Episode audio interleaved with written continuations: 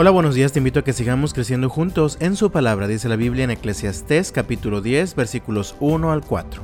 Así como las moscas muertas apestan todo un frasco de perfume, una pizca de necedad arruina gran sabiduría y honor. Una persona sabia elige el camino correcto, el necio toma el rumbo equivocado. Se puede identificar a los necios tan solo de ver cómo andan por la calle. Si tu jefe se enoja contigo, no renuncies a tu puesto. Un espíritu sereno puede superar grandes errores. Todos tenemos a un amigo o conocido que le apodan el cerillito, porque solo con rascarle un poquito se enciende. Esta es una expresión de la necedad en los seres humanos que contrasta con un espíritu sereno. El concepto de serenidad suele asociarse a la capacidad de una persona para actuar de manera racional y templada en todo momento. Es decir, el que es sereno no se deja llevar por los impulsos ni por las emociones. El impulsivo al primer problema quiere renunciar y abandonar todo, ya sea en el trabajo, en la familia, en el matrimonio, en la iglesia, en la escuela, a los compañeros de equipo, al novio o a la novia.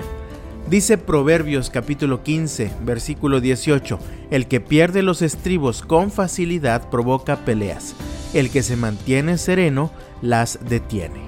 ¿Conoces a alguien que apenas está saliendo de un pleito y ya se está metiendo en otro? Entonces esa es una persona impulsiva. La Biblia la asocia con la necedad, es decir, la falta de sabiduría. El apóstol Pedro en su primera carta, capítulo 3, da consejos a las esposas, luego a los esposos y por último a los creyentes en general. Pero en el versículo 4, hablando a las esposas, dice, En cambio, vístanse con la belleza interior, la que no se desvanece, la belleza de un espíritu tierno y sereno, que es tan precioso a los ojos de Dios. Tomemos el concepto de serenidad que aparece en este versículo. Un espíritu sereno se relaciona con la belleza interior, esa que no se pierde con los años y sobre todo que es preciosa a los ojos de Dios.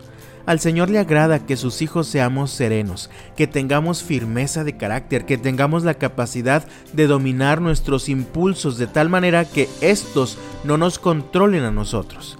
Esto se llama control o dominio propio y es una de las manifestaciones del fruto del Espíritu Santo en nuestra vida.